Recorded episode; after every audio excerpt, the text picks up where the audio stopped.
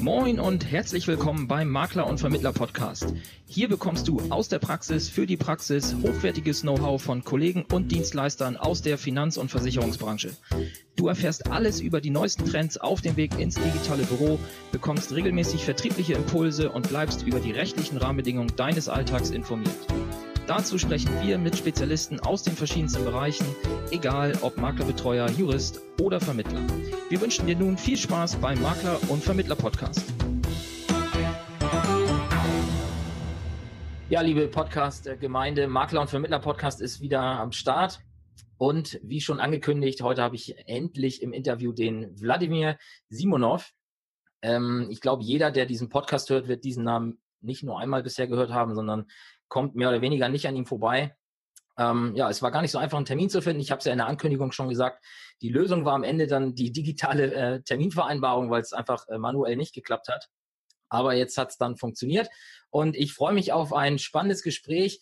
Wir werden viel über das Thema Leads sprechen und ähm, ja, was in dem Bereich sinnvoll ist oder eben auch nicht. Und aber jetzt möchte ich erstmal mit Vladi ein bisschen Smalltalk halten und nochmal aus ihm rauskitzeln, was das eigentlich alles soll mit seiner Digitalmacht und äh, welche Strategie er da verfolgt und vor allem, wie er auf diese Idee gekommen ist. Also, Vladi, herzlich willkommen im Makler- und Vermittler-Podcast und ja, ich bin gespannt, was du zu erzählen hast. Thorsten, vielen lieben Dank. Dankeschön, dass ich die Ehre habe, bei dir im Podcast auftreten zu dürfen. Äh, mein eigener Podcast mit äh, Philipp äh, Wenzel und, und mir liegt ja aktuell aufgrund von äh, sehr viel Arbeit bei uns beiden äh, ein bisschen so auf Eis. Das bedeutet, wenn wir wieder starten, bist du auch bei uns herzlich eingeladen, ja, weil du ein sehr sympathischer, sehr guter Kollege bist. Und ähm, ja, vielen, vielen lieben Dank, dass ich die Möglichkeit bekomme, von dir interviewt zu werden. Ich habe schon einige Folgen gehört und die waren sehr spannend. Schön, super Feedback, das freut mich natürlich. Und ja, lass uns doch einfach mal für diejenigen, die dich vielleicht tatsächlich doch noch nicht so im Detail kennen und dich nicht so stark verfolgen, einfach nochmal damit starten, dass du einmal kurz erzählst, wer bist du eigentlich, wo kommst du her, bist du als äh, Digital-Vladi äh, vom Himmel gefallen oder wie hat sich das alles bei dir entwickelt?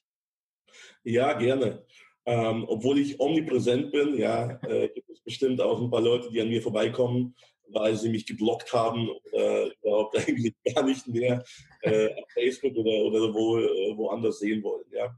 Also ich bin äh, ähm, aus der Ukraine nach Deutschland gekommen, 1996, da war ich äh, elf Jahre alt, ja, und bin jetzt quasi schon äh, äh, den größeren Teil meines Lebens bin ich schon in Deutschland, in Landshut, Niederbayern, so ungefähr eine Stunde von München, ähm, zu Hause ich habe eine äh, Lebensgefährtin und eine kleine Tochter, meine Tochter, die ist aktuell 18, nee, äh, bald 19 Monate alt, ja, also eineinhalb Jahre.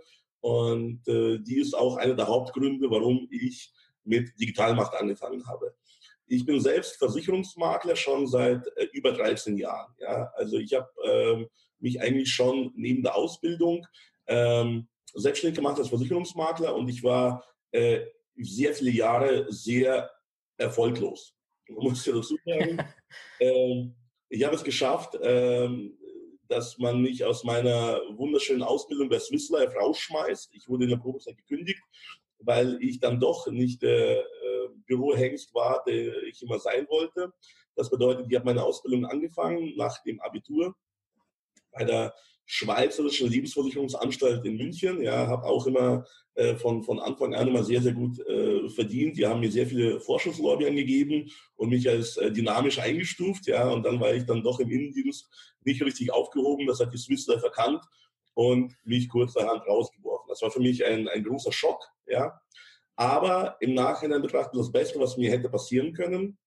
Ich habe dann nämlich bei einem Makler, Versicherungsmaklerbetrieb in München angefangen und äh, dort halt eben im Außendienst. Ja, ich hatte am Anfang ganz viele falsche Glaubenssätze, ja, im Sinne von, du musst jetzt irgendwie äh, ganz viel an Türen klopfen, Leuten irgendwas verkloppen und verkaufen und das ist ja eigentlich alles nicht so ganz sauber und äh, Versicherungen verkaufen sowieso, äh, machen doch nur irgendwelche Asoziale, ja.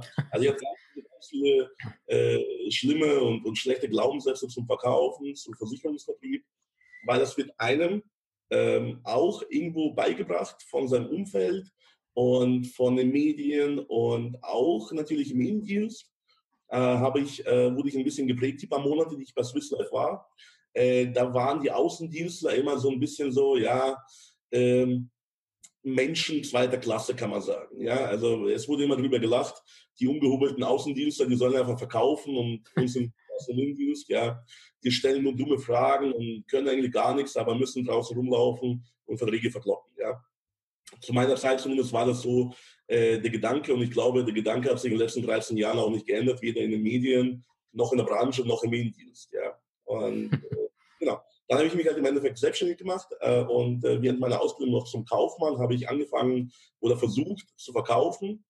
Ein ganzes Jahr lang habe ich keinen einzigen Kunden gewonnen, ja, egal was ich gemacht habe. Ich habe wirklich äh, vollkommen versagt. Ja, irgendwann mal mit Gewalt ging das dann doch. Ja, ähm, und ähm, ich habe ganz viel ausprobiert. Ich habe äh, selbst Kaltakquise probiert, ich habe gebloggt, ich habe Leaves gekauft. Ich habe wirklich alles probiert, aber ich war wirklich akquiseschwach, verkaufsschwach. Das hat nie wirklich funktioniert. Bis ich auf das Thema Social Media gestoßen bin und äh, da mich entschieden habe, ähm, groß zu werden, ja, und mich nur auf das zu konzentrieren. Da wurde ich natürlich auch immer belächelt.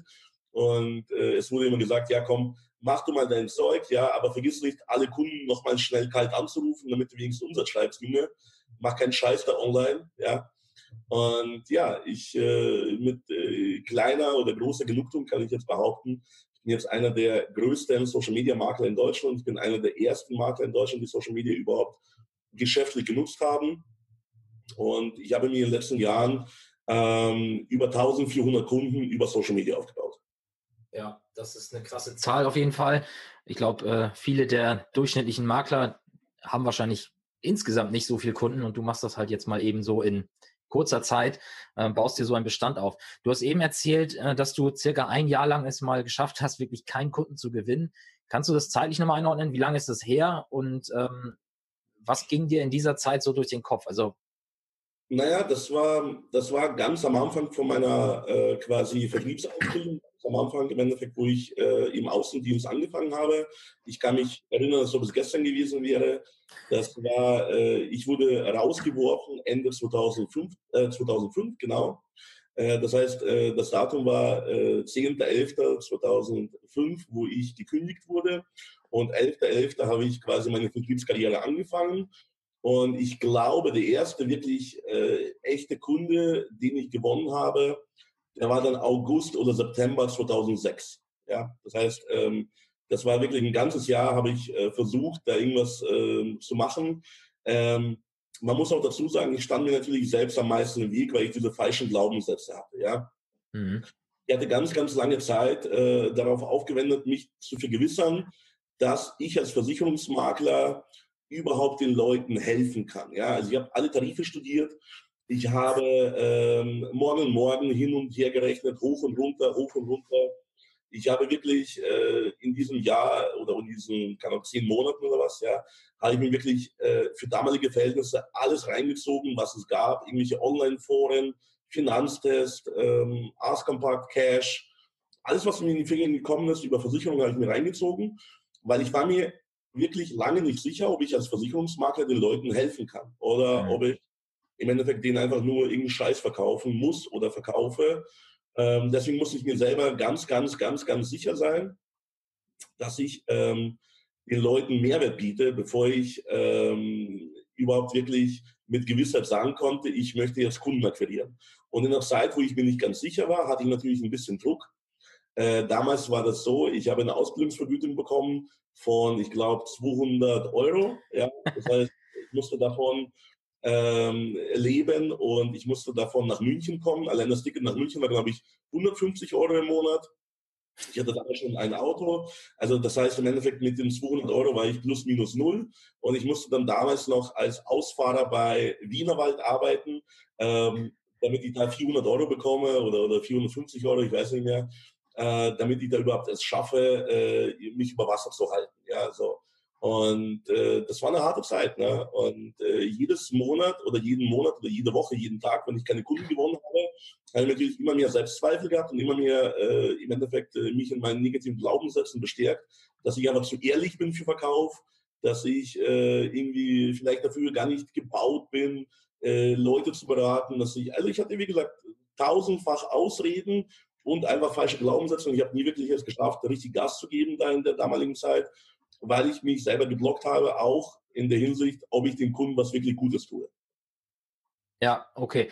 So, und jetzt ähm, hast du ja erzählt, dass du dein Versicherungsgeschäft, äh, ja, ich sage jetzt mal so stark optimiert hast, dass du jetzt auch den Schritt gegangen bist, um das anderen Kollegen dann äh, weiterzutragen.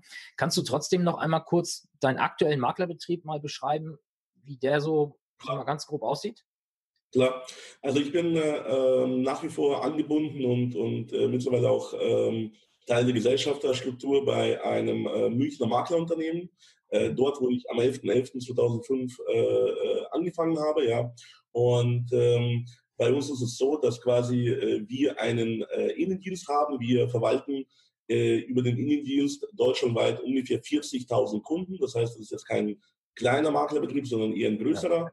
Und wir haben da sehr, sehr gute Prozesse eingeführt und Digitalisierung die letzten paar Jahre und, und, und damit wir mit dem Indiendienst äh, immer mehr äh, Kunden immer besser betreuen können. Ja, und ich habe in Landshut quasi eine Außenstelle, kann man sagen, ja, wo ich dann eigenverantwortlich arbeite, aber alles äh, Backoffice-mäßiges, Bürokratiemäßiges, äh, organisatorische wird über München abgewickelt. Das bedeutet, okay. Indien, ich schicke alles nach München und die regeln alles. Ja, egal ob Schäden, Eindeckungen, ähm, von mir aus irgendwelche Nachbearbeitungen, ähm, was auch immer. Also ich kann mich wirklich darauf konzentrieren, ähm, nur vorne raus die Kunden zu akquirieren und zu beraten, was mir am meisten Spaß macht.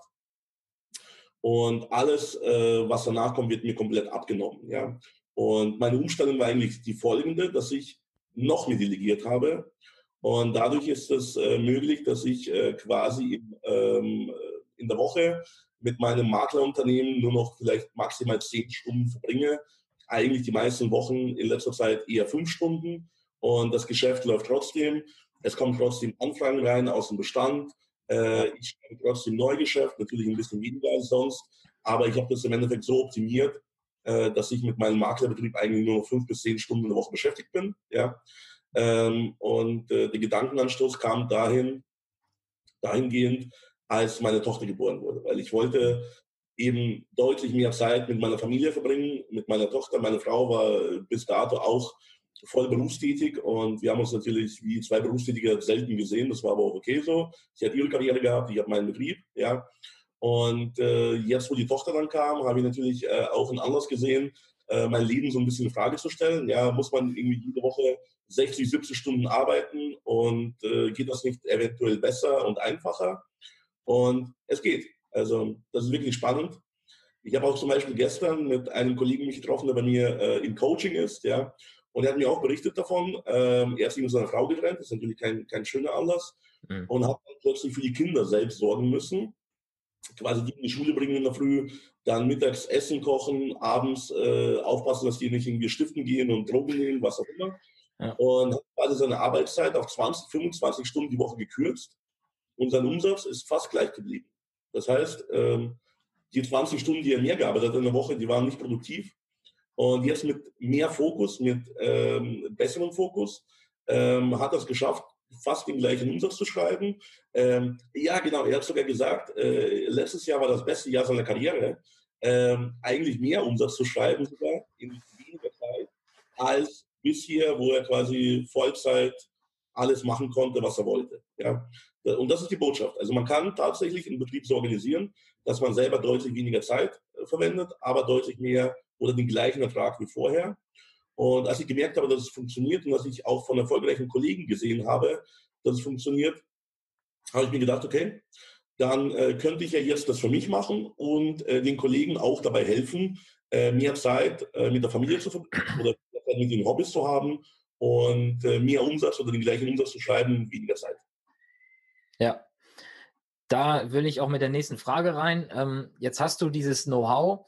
Jetzt hätte, also jetzt liegt ja auch einfach nahe, du hast es ja vorhin schon erzählt, dass du vermeintlich einer der größten Social Media Makler in Deutschland bist. Jetzt hättest du ja auch sagen können, okay, ich weiß jetzt, wie es geht. Jetzt werde ich einfach mal der, der erste echte Konkurrent für ein großes Vergleichsportal und mache hier mal den richtigen, also ich werde Deutschlands größter äh, ja, Versicherungsmakler im Online-Bereich.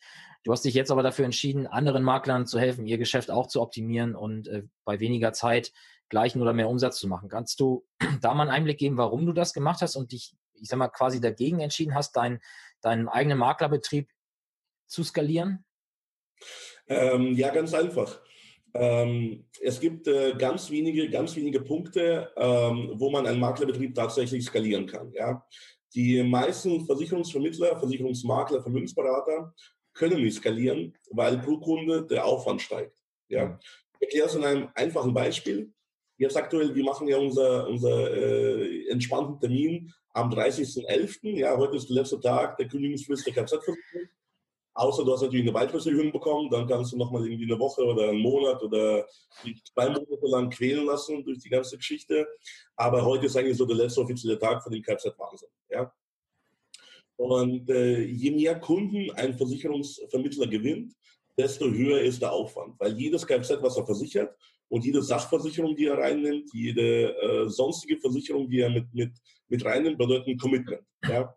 Du hast dann einen Kunden mehr, du verdienst mehr, aber dieser Kunde kostet auch mehr Zeit, weil wenn du sein Auto versichert hast, musst du nächsten 12, 24, 36 Monaten Zeit aufwenden für Ummeldungen, Anmeldungen, IVB rausgeben, Anträge aufnehmen, Schäden bearbeiten äh, und was der Teufel sonst noch kommt. Ja? ja. Und dieses Commitment, dieser Aufwand steigt mit jedem einzelnen Kunden. Ja? Wenn du Sachversicherungen verkaufst, ganz, ganz wenige Sachversicherungen gibt es, die skalieren. Ähm, aber auch wenn du Sachversicherungen verkaufst, äh, hast du immer Schäden, Ummeldungen, neues Konto, Anpassungen, Versicherer versucht zu kündigen, Versicherer versucht, äh, einen Beitrag zu erhöhen. Das heißt, du hast äh, im Endeffekt mehr Kunden und ein größeres Hamsterrad. Ja. Das habe ich in meinem Betrieb auch gemerkt. Ja. Wir klassische Versicherungsmakler skalieren nicht. Ja.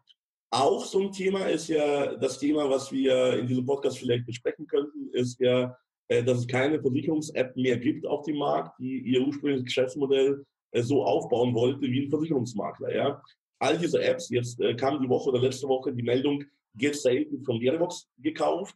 Ähm, Knip ist vorher schon gestorben. Ähm, Clark gibt es noch. Ähm, die ähm, versuchen aber ihr Geschäftsmodell äh, zu ändern. Ähm, das klassische Versicherungsmaklergeschäft, egal ob mit App oder ohne App, skaliert nicht, weil du sehr viele kleine Vorgänge hast, die alle, ähm, je mehr Kunden du hast, öfter auftreten. Ja, du hast mehr Mitarbeiter, du kannst die ganze Geschichte automatisieren zu einem bestimmten Zeitpunkt, aber je mehr Kunden bedeutet in der Regel mehr Aufwand. Ja, diese ganzen Chatbots, ähm, ja, kann funktionieren, aber wird von Kunden noch nicht auch wirklich angenommen. Und ja. ähm, diese Digitalisierung, die stoppt halt eben an dem Punkt, dass wir halt ganz viele unterschiedliche individuelle Vorgänge haben, die wir nicht standardisiert bekommen.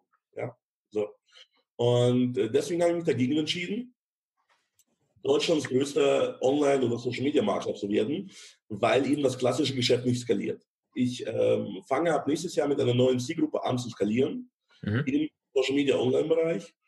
Die hat aber nichts mehr mit meinem bisherigen Geschäft zu tun. Das habe ich mir ganz bestimmt äh, nach ganz bestimmten Kriterien, äh, nach, nach den Kriterien, nach denen ich eigentlich die Leute bei mir coache, ähm, habe ich die Zielgruppe ausgesucht, geprüft und ähm, eben jetzt ähm, gehe ich in die heiße Phase, wo ich rausfinde, wo es bei der Zielgruppe am meisten drückt, damit ich dann auf diese äh, Punkte drücken kann und Geschäft machen kann. Ja?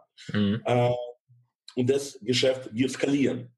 Aber äh, das klassische Geschäft, was ich vorher gemacht habe, 13 Jahre lang, da musste ich halt eben den letzten 1200 erkennen, ich bin leider in die falsche Richtung gelaufen, das skaliert nicht. Ja, also man verdient jedes Jahr immer ein bisschen mehr, man äh, hat vielleicht mehr Kunden, man hat mehr Verträge, man hat mehr Bestand, aber man kann jetzt nicht in einem Jahr von 100.000 auf 200.000 gehen. Das ist ganz, ganz schwer mit herkömmlicher, äh, sag ich mal, Kundengeschichte, äh, die man sich an, ans Bein bindet, wenn man wirklich alle Sparten betreuen oder, oder verkaufen möchte. Ja. Und äh, das zu erkennen, war schmerzhaft, weil natürlich war ich immer froh, nachdem ich plötzlich Kunden gewinnen konnte. Ich hatte ja jahrelang eben Probleme damit. Nachdem ich plötzlich in, in vier Jahren über 1000 Kunden gewonnen habe, war ich natürlich mega happy und habe gedacht, das ist jetzt die Lösung für mein Problem, dass ich jetzt passives Einkommen verdiene und dass ich jetzt äh, irgendwie plötzlich äh, die gläserne Decke durchbreche und sechsstellig verdiene oder was auch immer. Ähm, das war aber trotzdem bei mir der Denkfehler, mehr Kunden bedeuten mehr Einkommen und mehr Ertrag. Das muss ich leider an mir selber, an meinem eigenen Betrieb feststellen, ist nicht so. Und äh, das äh, erleben auch sehr viele Kollegen. Ja. Und dieser Denkfehler, mehr Kunden, mehr Verdienst, mehr Einkommen, das stimmt einfach nicht. Ja? Und ähm, wenn man darüber nachdenkt, weiß man auch warum. Und ähm, jetzt ist meine Mission eben, das für mich zu ändern und für die Kollegen zu ändern. Ja, ja interessant. Und ähm, du hattest jetzt, oder es geht jetzt, habe ich so verfolgt online, dass du jetzt gerade eine Coaching-Session für einige Kollegen für 2019 gestartet hast. Ähm, magst du uns einen Einblick geben, mit wie vielen Leuten du da dann äh, zusammenarbeitest und wie das aussieht? Sind das eins zu eins Coachings oder sind das eher Gruppencoachings? Wie, wie müssen wir uns das vorstellen? Ich habe mein Coaching-Programm ähm, dieses Jahr quasi entwickelt. Ich habe äh, angefangen äh, mit digitalen Produkten, wo ich den Leuten äh, beibringe oder beibringen wollte, ähm, wie, man das, wie man das macht äh, mit, mit ähm, Social Media Marketing, mit Content Marketing, mit Online Marketing. Und habe aber leider festgestellt, die Leute sind nur dumm. Ja? Das bedeutet, die äh, Umsetzungsquote war sehr gering. Es gab sehr große Erfolge, aber äh, ich konnte den Kollegen nicht wirklich helfen. Die haben sich meine Produkte gekauft. Äh, das war angenehm, das war ein angenehm passives Geschäft für mich. Mhm. Aber ähm, ich konnte den Impact nicht wirklich äh, machen, den ich machen wollte auf das Leben der Leute. Ja? Und dann habe ich das Coaching-Programm eben basierend auf diesen digitalen Produkten und auf dem, was ich weiß und wie ich den Leuten helfen kann, entwickelt und damit angefangen. Äh, das äh, Coaching-Programm ähm, verfolgt ein ganz bestimmtes System, was ich selber äh, über die Jahre mit Ausprobieren, Fehler machen, Ausprobieren, Fehler machen, Ausprobieren, Fehler machen entwickelt habe. Ähm, und ich habe im Endeffekt das Coaching-Programm als Gruppencoaching gestaltet, weil wir ähm, damit in der Gruppe voneinander immer noch viel mehr lernen können, als ich den Leuten eins zu eins beibringen könnte. Ja. Ich habe ausgewählte Kollegen im Einzelcoaching, das sind ähm, in der Regel ähm, Unternehmer mit bestimmten Herausforderungen. Ja, ich äh, darf natürlich nicht verraten, wer das ist, aber ich habe da ein paar Prominente drin, die man auch so am Markt äh, kennt, die auch ähm, teilweise siebenstellige Umsätze schreiben, die bei mir äh, sich coachen lassen, mhm. um in den Bereichen, wo ich sehr stark bin, besser zu werden, äh, um über Social Media mehr Kunden oder mehr Mitarbeiter zu gewinnen. Ja? ja. Weil das Thema ist in Deutschland, liegt halt sehr brach. Ähm, auch gerade, wie gesagt, Mitarbeitergewinnung über Social Media, Internet funktioniert in der Finanzbranche eigentlich gar nicht. Eigentlich funktioniert Kundengewinnung ähm, in jeder Branche vernünftig über, über Social Media, Internet. Aber Mitarbeitergewinnung ist eben äh, die Königsdisziplin. Ja. Da habe ich jetzt aktuell einen sehr, sehr großen ähm, Coaching-Teilnehmer bei mir, der eben noch weiter wachsen möchte. Da hat in den letzten, ähm, ich glaube, sechs, sieben Jahren, glaube ich, 100 Mitarbeiter schon selbst aufgebaut, ja, äh, ohne Social Media. Und er möchte weiter wachsen und wir gucken mal, in welche Richtung es geht, wie wir das machen können. Ähm, und das ist eine ganz große Herausforderung natürlich auch für mich zu beweisen, dass meine Strategie, mein System auch nicht nur für Kunden funktioniert, sondern auch für Mitarbeiter. Ja. Und ich bin da ganz, ganz funktioniert. Nur wir müssen im Endeffekt jetzt äh, ein paar Punkte anpassen und gucken, ob das dann genauso durchschlagend wirkt wie meine Kundenstrategie. Und wie gesagt, das, das Hauptcoaching ist Gruppencoaching. Wir treffen uns in Online-Meetings mit den Kollegen drei bis fünfmal die Woche. Ich und mein Team, wir helfen denen in den Themen Strategie, äh, Verkauf, Mindset, Technik, Content, ja, und bringen die Leute auf das nächste Level. Ja, das ist so äh, das Thema. Äh, ich habe da natürlich eine limitierte Teilnehmeranzahl, weil ich äh, Support sicherstellen muss. Ja. Und man muss auch dazu sagen, das Investment ist nicht ohne, ähm, was sie dann, äh, je nachdem, wo sie in ihrem äh, Betrieb, in ihrem Geschäftsleben stehen, äh, investieren müssen, um weiterzukommen. Aber ich habe jetzt bei mir selber zum Beispiel erlebt, vor äh, ein paar Jahren, seitdem ich angefangen habe, in mich selbst zu investieren, und äh, damit meine ich nicht irgendwie 100 Euro für einen Online-Kurs ausgeben, ja, ja. Äh, habe ich auch angefangen, deutlich mehr, deutlich äh, besser zu verdienen, weil das irgendwie Gesetz des Universums ist. Wenn du investierst, kriegst du die Kohle auch auf irgendeine Art und Weise zurück. Ähm, das öffnet dir einfach ein neues Universum. Ich weiß nicht warum, aber vorher habe ich nur belächelt. Fortbildung, ja, brauche ich nicht, kann ich mir alles im Internet online kostenlos holen. Ja. Und solange ich so gedacht habe, habe ich auch nie wirklich gut verdient. Ja, das kann ich nur bestätigen. Also ich habe ja, also ich bin in der Branche jetzt seit 2006 und habe 2013 entschieden, oder 2012 ging es langsam los, dass es so in, in mir anfing zu brodeln, so das kann jetzt noch nicht irgendwie alles gewesen sein. Und habe dann 2013 mich entschieden, nochmal ähm, einer, an einer Universität in Hamburg zu studieren. Ähm, weil das halt auch damals aufgrund meines Einstiegs in die Finanzdienstleistungsbranche halt so der Baustein war in meinem Bildungslaufgang, äh, ja, Laufweg irgendwie, der dann fehlte, ne? weil ich mich dann natürlich für die hauptberufliche Finanzdienstleisterkarriere entschieden habe und dann erstmal gegen ein Studium. Und da war halt zum einen dieses, hm, irgendwie fehlt da noch was. Und äh, natürlich war das dann auch eine Entscheidung für Bildung gegen Einkommen. Ne? So, und wenn ich jetzt, und da habe ich jetzt zwei Faktoren auch noch. Das heißt, ich habe ja zum einen, also ich habe das Studium ernst genommen, ich habe sieben Semester studiert und auch Vollzeit. Das heißt, du hast in der Zeit natürlich extrem wenig Zeit, noch Kunden zu gewinnen und zu beraten.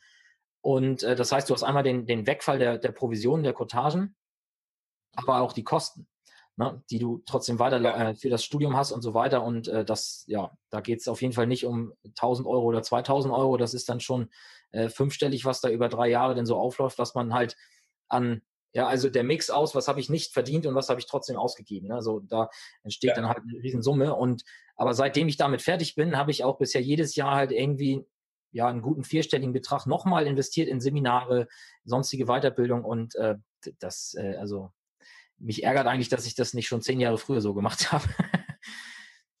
Mir geht es genauso. Und ähm, keine Ahnung, es gibt bestimmt dafür eine psychologische Erklärung oder eine Erklärung, die irgendwo, keine Ahnung, äh, in irgendeinem Koran oder Talmud steht oder in der Bibel, was auch immer. Ähm, aber das ist die, die Regel, die gilt, wenn du anfängst, an dich zu glauben, in dich selbst finanziell zu investieren, kommt die Kohle auch irgendwie zurück und du hast dann mehr vom Leben. Ja? Und äh, keine Ahnung warum, habe ich früher nicht geglaubt, habe ich früher immer gedacht, das ist ein blöder Verkaufsspruch von irgendwelchen Idioten, damit die das verkaufen können. Aber ganz ehrlich, das ist äh, wirklich wahr. Natürlich gibt es Scheißprogramme, natürlich gibt es Scheißcoachings, natürlich gibt es Scheißtrainings, wo man das Geld äh, versenkt und das ist vollkommen äh, für den Arsch. Aber ähm, allein, glaube ich, die Entscheidung, dass man investiert, sorgt dafür, dass man mehr verdient. Ja. ja, definitiv. Dann haben wir doch jetzt auch schon eine gute Brücke geschlagen zum Thema Kohle ausgeben für den Erfolg. Und der ein oder andere äh, hofft ja, ich würde jetzt nicht sagen behauptet, sondern hofft, dass die Investition in qualifizierte, vermeintlich qualifizierte Leads aus dem Internet ähm, der Weg zum, zum Erfolg ist. Und äh, du hast ja jetzt vor kurzem auch einen Beitrag auf deinen Kanälen dazu eröffnet wo es ja auch schon relativ heiß hergeht.